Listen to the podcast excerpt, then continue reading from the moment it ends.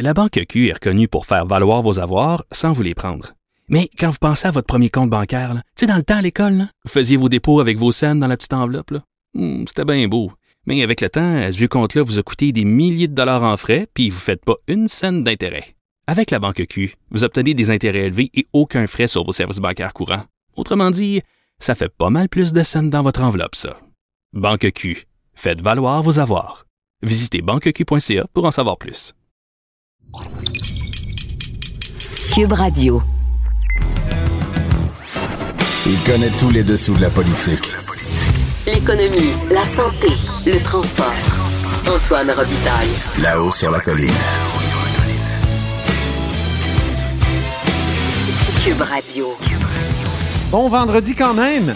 Aujourd'hui, à la haut sur la colline en quarantaine, Hélène Dano, médecin, euh, ancienne députée de la CAQ de 2012 à 2014, elle estime que l'appel aux médecins spécialistes euh, de la part de François Legault est bien, mais qu'il ne faut pas que ça engendre trop de retard dans les autres opérations médicales de ces mêmes médecins. Ensuite, avec l'historien Dave Noël, on boucle notre série Les microbes font l'histoire. C'est notre cinquième conversation à ce sujet. On discute de quelques aspects moins connus et discuter de la grippe espagnole au Québec il y a une centaine d'années. Mais d'abord, d'abord, c'est vendredi, jour de dialogue des barbus. Allons rejoindre Thomas Mulcair qui est au bout du fil. Là-haut sur la colline. La politique autrement dit. Cube Radio. Eh, bonjour, Thomas Mulcair. Bonjour Antoine, ça va bien? Ben oui, ben oui, toujours content de faire ce dialogue des barbus. Commençons euh, d'abord par la nécessaire reprise des travaux parlementaires à Québec et Ottawa. Là, on sent que ça presse. Oui, et c'était intéressant parce que les partis d'opposition avaient une position commune, claire à Québec, qu'il fallait retourner. Et ils ont réussi à s'entendre avec le gouvernement Legault, qui parle de la date du 4 mai depuis un certain temps. Et donc, tout de suite après, le lendemain, le Parlement, l'Assemblée nationale à Québec va resiéger. Et peut-être ils vont garder certaines règles pour la distanciation, pour respecter les règles qu'on essaie d'imposer à tout le monde. Il faut quand même suivre les règles qu'on veut que les autres obéissent. Mais dans une société démocratique, Antoine, c'est essentiel d'avoir un Parlement qui fonctionne et la possibilité pour les partis d'opposition de questionner le gouvernement. Parce que sinon, c'est sûr que les deux barbus, tous les vendredis, peuvent poser plein de questions et faire plein d'analyses, mais ça n'a pas le même objectif et ça n'a certainement pas le même résultat avec le gouvernement. Donc, je pense que cette, nécessaire, cette reddition de comptes nécessaire, obligatoire, doit avoir lieu. Québec est en train d'y voir.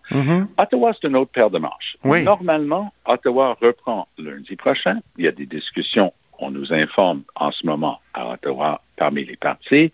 Les conservateurs commencent à s'impatienter un peu. M. Trudeau a la glace libre complètement pour lui.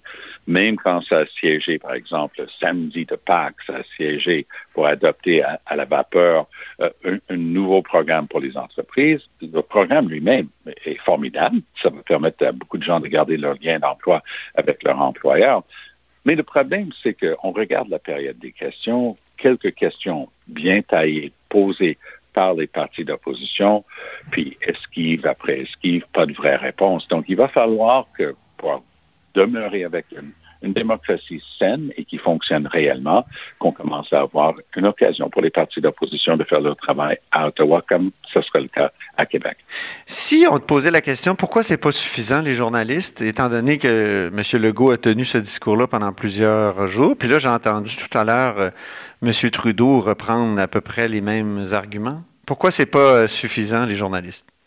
Mais les journalistes, d'abord, ne sont pas structurés pour être des gens qui demandent des comptes et qui font face au gouvernement d'une manière structurée, comme Ouais. c'est le cas à la Chambre des communes. Euh, L'organisation, par exemple, des points de presse euh, de M. Trudeau est, est fascinante parce que je travaille avec un, un groupe de, de presse du côté anglophone. Les gens doivent s'inscrire plus d'une heure avant la conférence de presse. Il faut lever sa main électroniquement. Il n'y a pas grande surprise. Puis on voit de la manière que c'est orchestré, le choix des questions et les intervenants. Euh, il y a pers- M. Trudeau n'est pas mis à mal dans, dans ses questions et réponses. Eh, mais je t'écoute, c'est le, pendant- c'est le fantasme de Dimitri Soudas l'ancien porte-parole de Stephen Harper, ce qui se passe actuellement. Et, mon, et, mon, et mon collègue à la joute. Oui, oui, oui, c'est ça. Mais c'est exactement ce qu'il essayait d'organiser difficilement avec des, grèves carrément de, reporters. Et là, c'est exactement ce qui se passe, non? Bien, regardez, là, à la période des questions, l'opposition a 35 secondes pour poser sa question, le gouvernement a 35 secondes pour répondre. J'écoutais le point de presse plus tôt aujourd'hui, vendredi, de la part de M. Trudeau. Sa première réponse a duré plusieurs minutes. Il a le droit, comme je dis, il est tout seul sur la glace. Ah oui. Personne qui peut, il n'y a pas de président qui peut se lever et dire, ben, maintenant, on va donner une chance aux journalistes. On a oublié complètement la question une fois qu'il avait fini de répondre plusieurs minutes en anglais et en français. Donc ça, c'est pas de la reddition de compte, on va non. dire. C'est ça, c'est ça, exactement. C'est pour ça que c'est nécessaire. Puis on a hâte de, de voir nos députés de l'opposition pouvoir au moins... De faire le travail pour lequel ils sont là. Exactement, exactement. Puis euh, on a hâte de voir le, le, au Québec, l'Assemblée nationale semble inventer, vouloir inventer une sorte de, je dirais, une interpellation. Ça va ressembler à ça? Oui, et je pense que ça va être nécessaire. Moi, j'ai l'impression que tout le monde va être capable de respecter les règles, comme M. Legault le dit tout le temps, six pieds, deux mètres entre les gens. On va être capable d'avoir quelque chose qui a de l'allure, mais aussi, on va commencer à avoir l'occasion d'avoir des réponses ou que ce soit clair qu'ils sont en train mm -hmm. de refuser de répondre. Maintenant, Justin Trudeau qui est allé euh, à son chalet en fin de semaine dernière, on ne sait pas trop si c'est chalet ou résidence principale. Euh, ben, certains ont dit c'est mesquin de, de, souligner ce déplacement-là, de dire que ça contrevient aux règles. D'autres disent c'est un cas clair de faites ce que je dis, mais pas ce que je fais. Ton impression, oui. toi, euh, Thomas? Mettez-vous dans la peau de, du policier ou de la policière sur la ligne de front ouais. entre, admettons, Ottawa et Gatineau ou encore entre Hawkesbury et Grenville, la. Pensez à ça pour une seconde. Mm -hmm. Cette personne-là doit appliquer un décret ministériel du gouvernement du Québec, le décret 2020-013, qui stipule que pour des raisons de santé publique et de protection du public, on doit rester chez nous.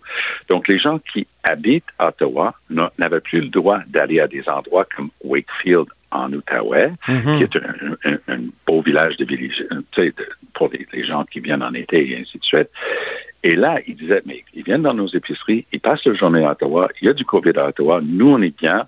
Et là, le gouvernement du Québec a dit, OK, on, stop vous restez dans votre résidence principale, puis vous n'avez plus le droit de venir dans des régions. Donc, M. Trudeau a fait fi de cette loi. Puis, c'est pas une question de directive, de consigne, c'est une un, un, décret qui a force de loi qui est appliqué par la police. C'est ça. Donc, on apprend qui est allé. Donc, là, les excuses ont commencé, comme vous avez dit si bien. Ben, peut-être, ça pourrait peut-être maintenant être considéré sa résidence principale. Non, ça, la résidence principale du premier ministre du Canada est à Ottawa, le capital du Canada, pas au Québec. Ça, c'est une résidence secondaire. C'est écrit comme tel dans les documents de la Commission nationale. C'est la résidence secondaire, la résidence villégiature du, du, premier ministre du Canada à, au lac Mousseau en, en français, puis qui mm -hmm. porte le nom de Harrington Lake en, en anglais. Ah bon? Il y, a, il y a un nom différent en anglais et en français? Il y avait, oui, il y avait deux, deux vieilles familles qui étaient là, puis les francophones l'appelaient du nom de la famille Mousseau, qui avait une, une des premières maisons, et les anglophones l'ont toujours appelé d'après la famille Harrington. Ah, ça, c'est un classique canadien, ça. oui, oui, tout à fait, tout à fait. Mais euh, plus sérieusement, pensez donc à, à cette personne qui est chargée d'appliquer la loi. Vous imaginez, il arrête le, le, gars dans son Ford F-150 en train de traverser le pont à Hawkesbury, puis il dit, vous n'avez pas le droit, c'est contre la loi, je vais vous mettre à l'amende. Et la réponse va être, ben, regardez, Trudeau n'a pas besoin de respecter la loi. Pourquoi moi je devrais la respecter? Et c'est ça le problème de base. Ah oui. On est dans une démocratie, même si c'est mis à mal en ce moment, la règle de base, c'est que la loi s'applique à tout le monde et tout le monde doit respecter la loi. Mhm. Mm -hmm. Et la manière que M. Trudeau a répondu, c'était vraiment cette, cette désinvolture qu'on lui reconnaît. Oh, ben, je vous avais dit que ça faisait plusieurs semaines, donc euh, je suis allé. Ben non. Mmh. Puis la question posée par une de, de, vos collègues journalistes à Québec, Cathy Senick, qui a posé une longue question à, au premier ministre Legault et à M. Arruda, disant, mais vous, M. Legault, vous nous avez dit que vous n'avez pas pu voir votre famille, vous n'avez pas pu aller à la fête de votre garçon. Qu'est-ce que vous pensez de ce que M. Trudeau a fait? Et il y avait un pas de commentaire, mais qui en disait long. Oui. de la part de François Legault. Qui, Ah, de tout un clin d'œil, hein, aussi. Oui. François Legault qui a fait un clin d'œil à Cathy Oui, oui, oui, puis il n'était pas content. Ça se voyait qu'il n'était pas content, mais il doit travailler avec le fédéral. Ils ont besoin de collaborer, donc c'était pas le moment. Mais c'était très clair qu'il connaissait le problème, il comprenait le problème. Le docteur Arruda a mis un cercle autour en disant, écoutez, là, il faut respecter les règles, tout le monde. Un mot sur les vieux en terminant, alors qu'on approche de vraiment Oui. du sommet, de l'apogée de, Oui. de, de, de la contamination. Euh, On est en train de vivre une tragédie. Mon, an- ma, mon- ma circonscription euh, provinciale de Chamédé, on avait énormément de résidences pour, euh, pour personnes âgées. Et c'est une population que j'appréciais beaucoup. Je, rend- je me rendais compte de tous les défis. Puis les défis en termes de services dans les CHSLD étaient fort connus et bien identifiés. Et voilà qu'on est frappé de plein fouet.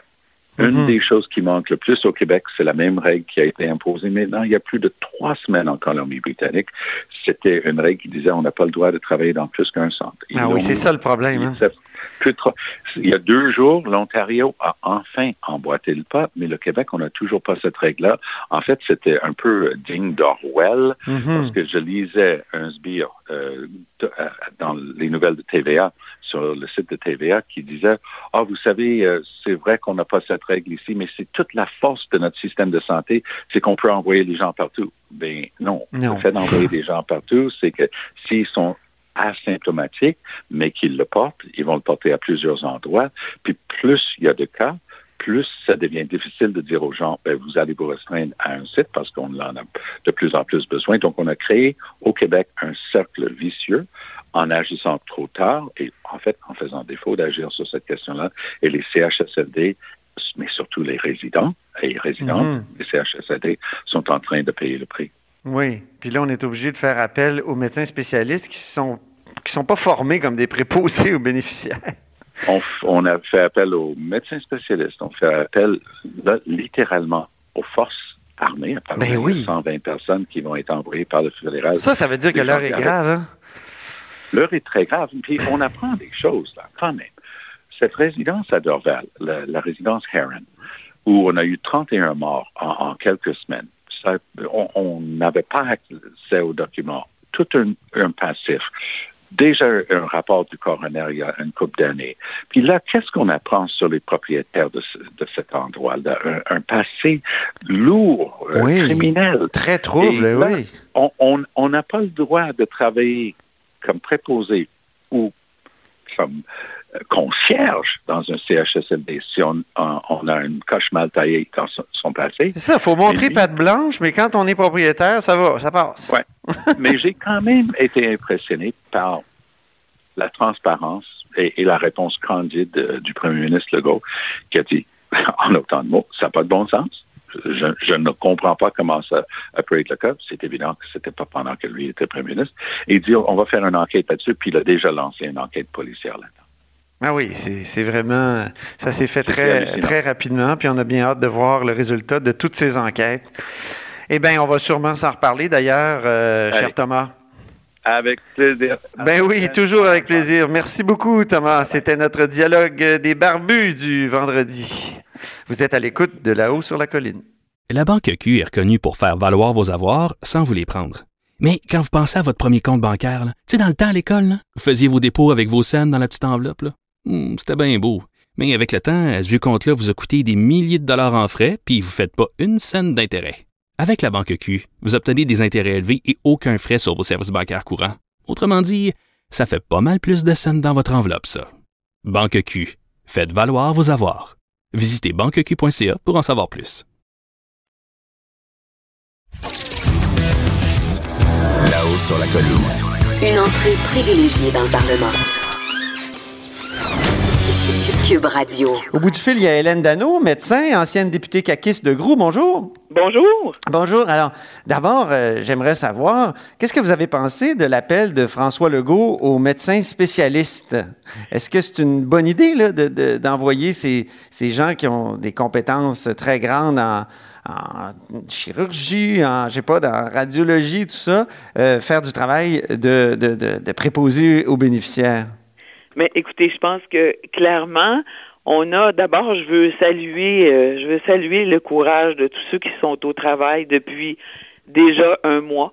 depuis déjà un mois qu'on a euh, modifié nos pratiques. Ben oui.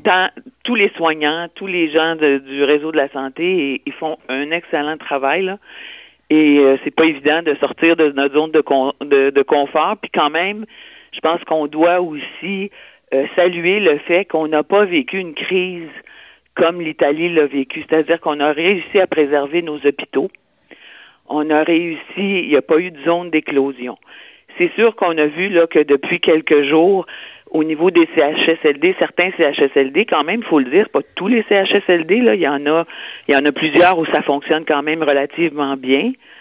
Mais on sait que la clientèle des CHSLD, c'est la clientèle visée par le coronavirus. Ben oui, c'est ça. C'est des gens âgés, c'est des gens qui sont vulnérables. Alors, on a vu qu'évidemment, ces gens-là ont été touchés de front. Et là, le réseau, il est, à partir du moment où certains employés ont été malades, ont dû être retirés, là, on a senti que le réseau était essoufflé à cet égard-là. Mhm. Je pense que... Donc, c'était une bonne idée de, dire aux médecins spécialistes, euh, allez donc euh, prêter main forte aux, employés de la santé dans, dans ben les Moi, je pense qu'en temps de crise, là, on fait tout ce qu'on peut, le mieux qu'on peut. c'est sûr qu'il y aura un débriefing par la suite à faire. On aura à revoir est-ce que c'était la bonne façon, puis tout ça. La seule chose, moi, je pense que un, de un, il faut s'assurer d'avoir les soins pour les personnes âgées. Ça, c'est, il, faut, il faut être présent. Mais en temps de crise aussi, il faut s'assurer d'avoir les bonnes personnes aux bons endroits. Oui, c'est ça. Et là, c'est ça qu'on a vu, là, peut-être que, bon, moi j'ai une certaine crainte de, voir qu'on n'a peut-être pas été capable d'aller chercher là, sur jecontribue.com. Je pense qu'il y a encore des gens, des infirmières qui étaient à la retraite, qui sont encore disponibles. Est-ce qu'on a été capable vraiment de passer à travers les 40 000 noms qui étaient prêts à y aller avant d'implorer les spécialistes. Parce que moi, il y a une crainte que j'ai depuis le début dans cette histoire-là, c'est pas de voir les spécialistes. les spécialistes, là, ils vont s'adapter comme les médecins. Tous les matins, on regarde nos courriels, puis on regarde ce, ce que nos fédérations nous disent de faire, comment s'adapter dans nos cliniques, les, les, zones froides, zones chaudes. On répond présent. Tous les médecins répondent présent. La seule chose, par contre, ce qu'on veut pas, c'est on ne veut pas contaminer nos hôpitaux. C'est-à-dire que quand on envoie des spécialistes, il faut penser qu'après, ils, devront retourner dans le réseau. Mais oui. Et on ne veut pas vivre ce qu'on a vécu dans les CHSLD. Mais justement, comment ça marche? mettons, on a euh, transféré en masse. Mettons Diane Franqueur, là, qui, qui s'en va travailler dans un CHSLD pour euh, prêter main forte. Puis ensuite, c'est quand même une, euh, voyons, une obstétricienne. Oui, voyons, excusez. Mais eh, donc, elle doit aller faire des accouchements après. Est-ce que, est que là, il faut qu'il y ait comme un quoi, un 7 jours ou un 14 jours de de, de, les entre les deux? Est-ce qu'on n'est pas en train de, les mettre... Ben, oui, parce qu'il faut éviter à tout prix d'avoir des foyers d'éclosion dans les hôpitaux. Ce qu'on a préservé, on n'a pas eu à vivre là, de choisir entre un patient ou l'autre comme on, euh, on, a vu en Italie. Alors ça, je pense qu'il faut vraiment que ça soit planifié correctement. Puis l'autre crainte que j'ai aussi, c'est que il ne faut pas faire rentrer non plus trop de monde différent dans les CHSLD pour encore une fois, on sait qu'il y a des porteurs asymptomatiques. Ça a été un des problèmes qui a fait qu'on a contaminé ces gens-là.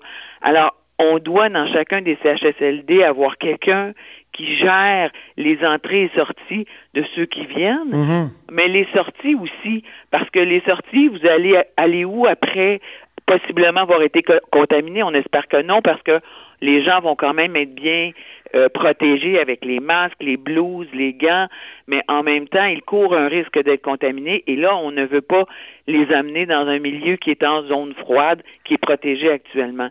Alors, c'est là toute la problématique qu'on a. Et c'est pour ça que moi, j'aurais privilégié d'abord d'aller chercher tous ceux qui sont inscrits sur Je contribue puis qui ne retournent pas dans un milieu hospitalier par la suite. Oui. Mais si une fois qu'on a épuisé ça, il y a même aussi des infirmières dans certains milieux. Nous, on a dans nos GMF actuellement, on a des infirmières qui pourraient aller prêter main forte, dont on pourrait euh, se, se, répartir le travail, qui font un travail exceptionnel, mais bon, en temps de crise, les médecins pourraient se répartir ce travail-là et les laisser aller prêter main forte au CHSLD, quitte à ce qu'ils prennent deux semaines d'isolement avant de revenir dans nos GMF, qui ne sont pas contaminés. Là. On a réussi à maintenir le cap depuis un mois. Alors, c'est toute cette complexité-là, et je comprends que l'équipe de François Legault, qui fait un travail exceptionnel depuis le début, faut le dire, qui ont réussi à préserver les hôpitaux, mais il ne faut pas refaire le chemin inverse. Et là, et là, à ce moment-là, ça pourrait être beaucoup plus problématique. C'est ça, il y a comme un risque de, de, de, perdre les, tous les gains qu'on a eus à ben, l'hôpital, toute la protection qu'on a réussi à, à faire pour, pour les hôpitaux, c'est ça? Exactement, c'est ce qu'il mhm. faut pas. Puis je pense que le message a été entendu de la part de euh, François Legault et son équipe. Là, hier, on a entendu que bon, les, les spécialistes, on va euh, valider avant de les envoyer, parce que c'est ça dans le fond. Mhm. Avant, avant de prendre un spécialiste, parce qu'à un certain moment, il va falloir reprendre la machine. Là. Ça fait un mois que la machine fonctionne pas pour les gens, les gens qui sont non COVID, mais qui ont des cancers, qui ont des urgences, doivent continuer d'être soignés, d'être bien soignés dans un milieu sécuritaire. Mm-hmm. Alors là, je pense que hier, ce que j'ai compris, c'est que le message est bien entendu au niveau de l'équipe de François Legault, mais il faut que ça redescende sur le terrain et qu'on ne cède pas à la panique pour prendre tout le monde sans faire, sans s'assurer que ces gens-là vont être bien protégés à l'entrée, mais aussi à la sortie. Vous, vous avez été en politique deux ans en, tout, euh, donc euh, euh, oui, plus à l'Assemblée nationale. vous avez été mairesse de, Rosemère, avant, mais à l'Assemblée nationale, vous avez été élu en 2012, vous êtes parti en 2014. Donc François Legault, ça a été votre chef, vous avez été proche de lui, vous étiez porte-parole en matière de santé. Vous seriez peut-être ministre de la Santé aujourd'hui si vous aviez continué. Ah, mais j'ai fait le choix de ma pratique médicale. Ben oui, je sais. mon implication, parce que... Êtes-vous capable de vous imaginer dans ce poste-là aujourd'hui, en pleine crise? Ben, moi, je trouve que Daniel McCann fait un excellent travail. Moi, ça me fait plaisir d'aider, de, supporter ça. J'ai aucun problème là-dessus. Mais j'étais pas capable d'abandonner mes patients. Puis là, j'en étais rendu après un an et demi. J'ai vu que je pouvais plus faire les deux, et politique et pratique médicale, surtout pas à Québec. J'ai pu le faire pendant dix ans au municipal, mais là, ça devenait trop compliqué et trop épuisant et j'étais pas capable de laisser aller mes patients. C'est ça. Donc, ça fait 33 ans que je suis avec eux autres, puis ça fait 33 ans que j'en prends soin, puis je suis pas capable de les laisser aller. Donc, vous ne vous voyez pas à la place de, de Mme McCann? Non, je trouve qu'elle fait un hein? excellent travail. François Legault aussi. Je pense que c'est en temps de crise, là, c'est imaginez la pression qu'ils ont, là. Et je mhm. trouve qu'ils sont capables d'écouter, d'être à l'écoute. C'est une grande qualité qu'ils ont. D'ailleurs, les Québécois, je pense qu'ils l'apprécient. Ils sont capables d'écouter puis de, évidemment de reculer par certains, à certains moments quand ils sentent que, oups, peut-être qu'on a, il y, a, eu une erreur. Mais je pense pas qu'on peut leur prêter de mauvaises intentions depuis le début de la crise. Mhm. Et euh, je les salue parce qu'ils font un travail incroyable. Il y a eu une époque où les médecins au Québec étaient vraiment sur un piédestal. Euh, et on dit que c'était après le bon Dieu, là, il y avait les médecins, mais on sent vraiment qu'ils sont tombés de leur piédestal. Je regardais tout ce qui a été écrit justement après l'appel de François Legault. Euh, peut-être que M. Legault même a profité de la, désaffection, disons, à l'égard des médecins. Vous le sentez-vous, cet aspect-là, c'est très critique à l'égard des médecins dans les sociétés québécoises, des gens cupides sont toujours prêts, à, qui veulent toujours une autre prime. Euh, puis euh, je vois aussi tous les commentaires sur Diane Francaire. Le, sentez-vous? Qu'est-ce que vous pensez de, de, ce changement-là dans, dans l'appréciation de la profession médicale? Ben, moi, je sens que mes collègues sont toujours autant investis qu'au début. Euh, malgré ce qui peut s'écrire, vous savez, nous, on est nourris de nos patients à chaque, à chaque jour. Puis cette espèce de, bon, on a appelé ça du docteur bashing, là, qui a commencé beaucoup sous, euh, sous l'égide de docteur Barrette et de la réforme, oui. où là, on a eu des, des euh, vraiment des commentaires négatifs, mais on l'a jamais senti auprès de nos patients. Les, nos patients nous voient, là, nous voient au quotidien, puis c'est à eux qu'on pense quand on se lève le matin. Euh, le jour où on a déclaré la pandémie, tout le monde s'est levé le matin et a dit, bon, comment est-ce qu'on va faire pour continuer à, bien les servir, à bien les soigner, puis à faire du mieux qu'on peut? Et, je pense que ça, c'est sûr que euh, au début, quand on nous a appelés les anges gardiens, on fait partie d'une équipe soignante. On ne travaille pas seul, on travaille en équipe, on fait partie des équipes. Euh, et je pense que au-delà de ce qui peut se dire au niveau des médias, je pense que nous, avec nos patients, on a ce réconfort-là à chaque jour. Fait puis je vous dirais que la majorité des médecins n'ont pas le temps vraiment de regarder les, nouvelles. Alors c'est vraiment on se bat pour nos patients pour essayer de trouver des Mais est-ce places. qu'il y a des parce que patients le qui- réseau, ouais, le réseau est essoufflé. Ben oui. Mais ce qui, ce qui nous fait plus mal, c'est que le, le réseau est essoufflé depuis des années. Alors, depuis des années, nous, on se bat pour essayer de faire passer nos patients prioritaires avant les autres. Et c'est ça, à mon avis, qui nous mine le plus. Mhm. C'est d'avoir un réseau qui est essoufflé, qui, qui fonctionne moins bien, qui fonctionne à moitié. Et ça, je vous dirais que c'est ça qui mine davantage les médecins que tout le reste. Mhm. Vous parlez de la réforme Barrette. Euh, Oui, je de- parlais entre autres de la réforme Barrette. Mais c'est drôle parce que j'ai- trouvé un de la- article du 5 septembre 2012. Vous veniez d'être élu. Vous disiez Je viens de vivre un mois tellement intense. J'aurais voulu voir tous les candidats de la coalition Avenir Québec être élus. Puis là, vous dites notamment Gaétan Barrette, Dominique Anglade. Oui, ben, c'est drôle comme le temps a passé. C'est fou que, comme huit ans a, changé pas mal toutes les allégeances là, dans Oui, ces deux cas-là. Moi, j'ai travaillé avec Gaëtan Barrette, puis je peux pas dire que c'est un, homme extrêmement intelligent. La seule chose, c'est qu'au moment où il a été ministre de la Santé, il n'a pas fait que des mauvaises choses. On va être, on va s'entendre. Je serais malhonnête de dire ça. Puis c'est pas non plus. euh, puis euh, ce, ce qui il voulait aussi améliorer les choses, sauf que à certains moments, il a escamoté puis il a oublié d'écouter les gens qui sont au front chaque jour. Mhm. Et là, ça, c'est ça qu'on lui reproche. C'est ça. C'est pas, c'est pas le fait d'avoir voulu changer les choses puis d'avoir amélioré, de vouloir améliorer les choses. Personne ne peut y reprocher ça. Mais c'est la façon dont il l'a fait. Puis, ben, c'est malheureux parce que ça laisse des traces. Mais je pense que avec le temps, puis je pense que là, on a quand même une belle démonstration de collégialité. Les, les médecins spécialistes ont répondu présent. Il y en a 2000 qui ont donné leur nom. Il faut juste s'assurer qu'on va faire ça correctement. Mais on n'est pas là pour écraser personne. On est là pour travailler ensemble dans le réseau. Moi, moi, j'ai jamais vu autant de solidarité entre Ouais. les médecins spécialistes, les médecins, les infirmières. On est tous ensemble pour se battre contre cet inconnu-là, ce virus-là qu'on ne connaît pas, qui effraie la population. On doit rassurer les gens. On doit Mhm. travailler avec les politiciens aussi. Comment ça a On changé votre On pratique? essaie de contribuer du Ouais. mieux qu'on peut, tout le monde ensemble. C'est ça qu'on veut. Là. Ça a changé comment votre pratique, euh, le, le COVID-19? La Ben, COVID-19? chez nous, euh, du jour au lendemain, on a modifié toutes nos pratiques et de jour en jour, on modifie encore. C'est-à-dire qu'on réussit à régler à peu près 50% des patients au téléphone. Les autres qu'on doit faire venir, on les fait venir à la clinique, ils attendent dans leur voiture. Et quand on est prêt à les voir, on les appelle, ils viennent, on leur dit quelle salle, ils lavent leurs mains en arrivant. Si on a un contexte un peu plus infection, on fait mettre un masque, on les fait mettre dans une salle. Puis là, on les voit là, nous, on est gantés, euh, on a nos blouses, nos gants, no- notre masque.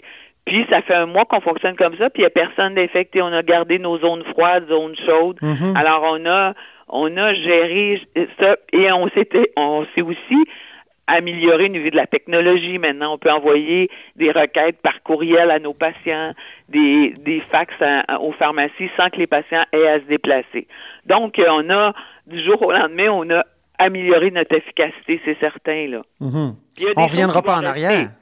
Ben, j'espère qu'il y a des choses qui vont rester. Puis ça aussi, ça va faire partie. Je pense que n'importe quelle crise, après, on doit faire un- ce qu'on appelle un, là, puis dire, ben, Ouais. il y a des choses qu'on a modifiées qui devraient rester parce que on a vu que ça améliorait la, la pratique, puis ça améliorait la qualité de soins des gens, puis leur qualité de vie aussi. Mhm. Parce qu'il y, a des- il y a des gens qui sont bien contents de ne pas avoir à se déplacer pour venir chercher une requête qu'on n'a pas. On, on peut les appeler le soir, on peut les appeler n'importe quelle heure. Alors, je pense qu'il y a des choses qui devront rester. Mais ça, on n'est pas là encore. Je pense que ça va être au moment, on a hâte. Là, du- Oui, oui, on a hâte en maudit. oui, on a vraiment hâte. Oui, très bien. Ben, Ça fait déjà un mois. Hein? mais c'est ça. Mais je trouve que les Québécois sont bons.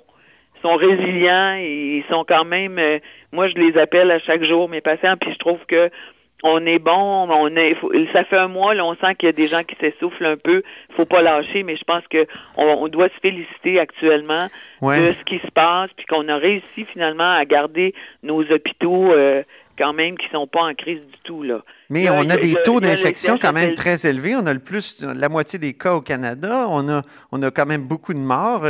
Comment oui, mais c'est comme un paradoxe, Québec euh, hein, ouais, mais la population du Québec, c'est la c'est nous qui avons le plus de, de personnes âgées. faut pas oublier Ouais. ça. Et ce virus-là, malheureusement, s'attaque aux personnes âgées. Ouais. Et, et c'est ça la crainte. Et c'est ça qu'on, dans le fond, on fait tout ça au début, au- de- depuis le début pour protéger nos gens âgés, nos personnes âgées. Là, on a vu que dans la- les CHSLD, il y a eu des contaminations, mais il y a eu un élément nouveau, c'est-à-dire qu'on a appris qu'il y avait beaucoup de gens asymptomatiques, donc qui, eux, Oui. pensaient qu'ils étaient corrects, puis qui donnaient des soins, puis finalement pouvaient transmettre le, le virus. Alors, il y a des choses qu'on va apprendre de ce virus-là. C'est un ennemi inconnu, là. faut pas oublier ça. C'est une bébite Alors- sournoise. Pour, pour l'avoir eu dans mon corps, je vous le dis. Exactement, mais on est heureux de voir que vous allez bien. Oui, oui, oui, oui. Mais Très bien. ça.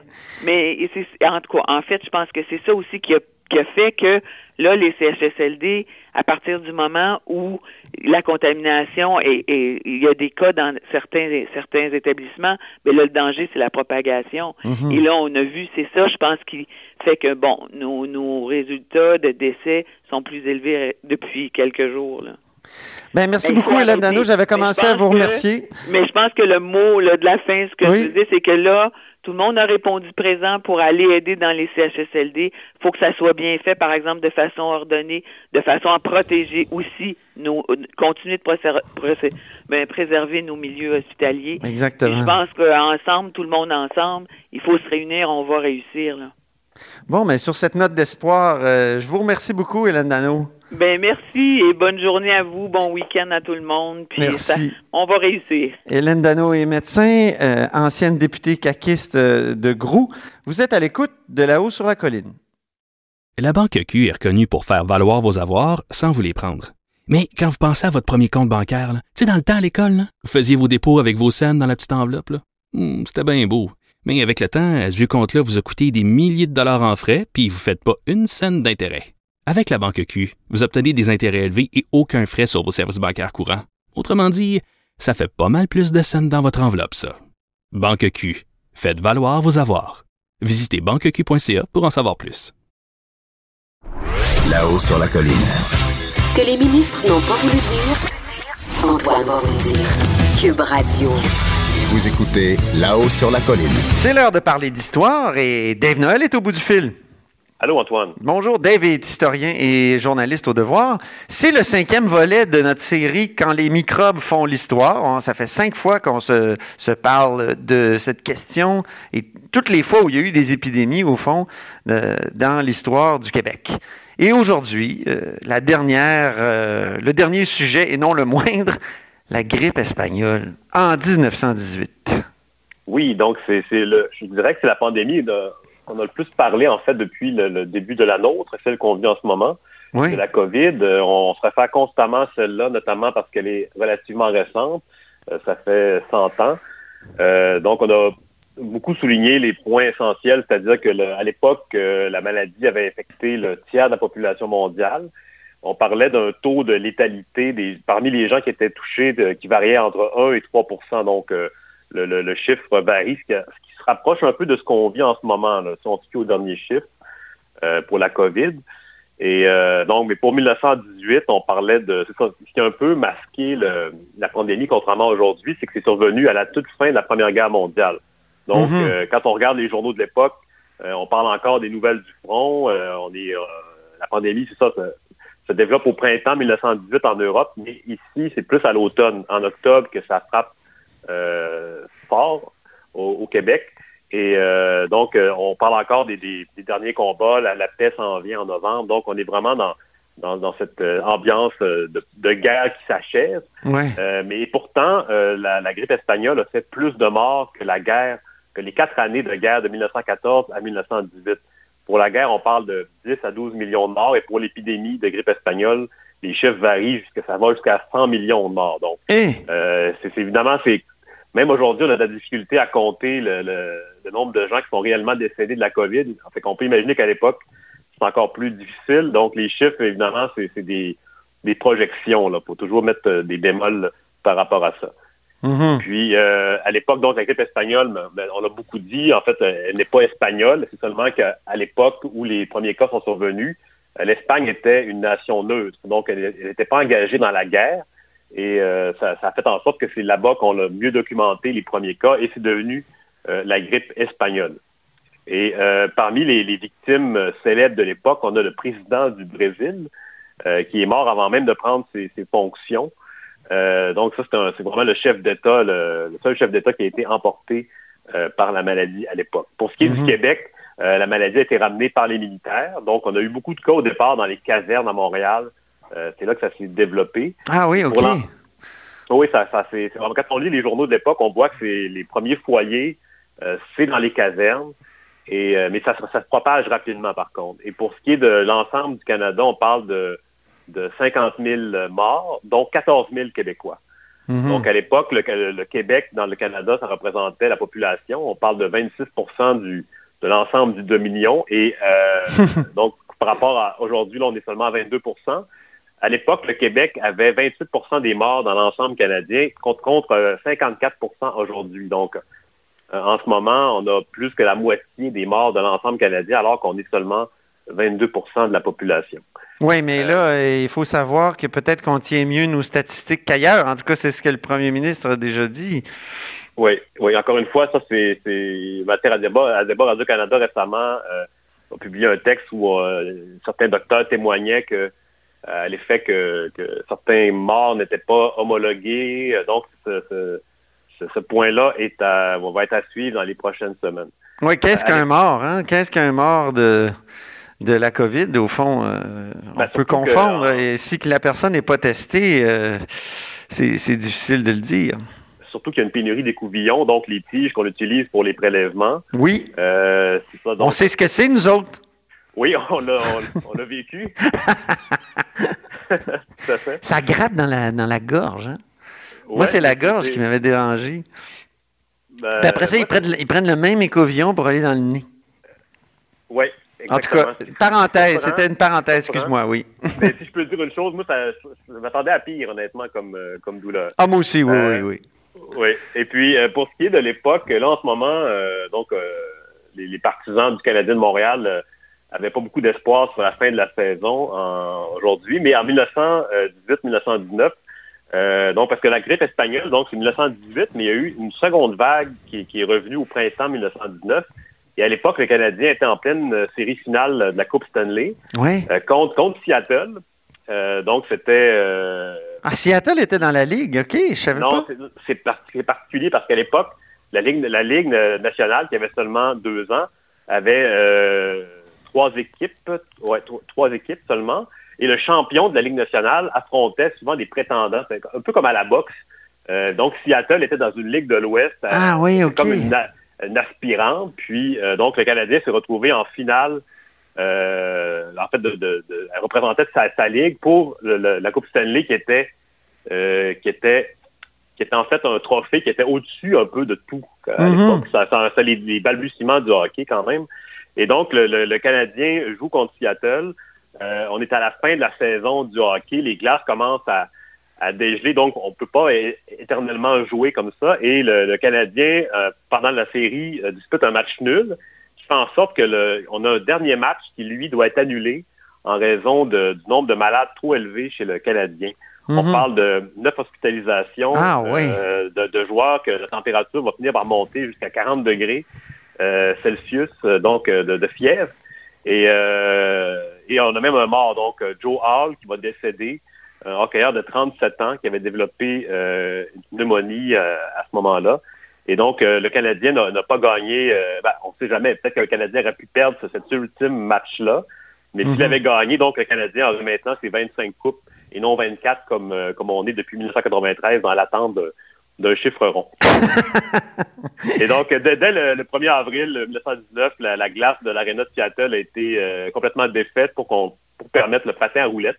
Donc, il n'y avait plus moyen de, compléter la finale. Donc, c'est la seule année où la Coupe Stanley n'a pas été attribuée jusqu'à la grève de 2005, où là, c'est pour d'autres raisons que la, Coupe Stanley n'a pas été attribuée. Donc, euh, c'est un, dommage collatéral de la grippe espagnole. Ah, c'est intéressant. C'est incroyable, les, pandémies et les épidémies, euh, ce que ça peut faire. Puis, tu sais, moi, je pense que depuis 2001, on est obsédé par le terrorisme, euh, notamment dans les aéroports, alors qu'on ne s'est pas occupé du tout des virus et que un virus, quand c'est efficace, comme la COVID-19, ben, ça peut faire énormément plus de dommages, euh, donc économiques, mais évidemment aussi en termes de perte de vie que, n'importe quel acte terroriste ou, même qu'une guerre, hein, tu, l'as bien dit. Donc, euh, une guerre aussi meurtrière que la Première Guerre mondiale. Euh, la, la grippe espagnole euh, l'a battue d'une certaine façon. Moins spectaculaire, mais plus létale. Exactement. Oui. Ben, merci beaucoup, Dave, pour euh, ces cinq discussions sur quand les microbes font l'histoire, puis euh, au plaisir de préparer la prochaine série historique. Oui. À la haut sur la colline. merci. Alors, Dave Noël est évidemment historien et journaliste au devoir. Vous êtes à l'écoute de La haut sur la colline. Cette émission est maintenant disponible en podcast. Rendez-vous dans la section balado de l'application ou du site cube.radio pour une écoute sur mesure en tout temps. Cube Radio, autrement dit. Et maintenant, autrement écouté.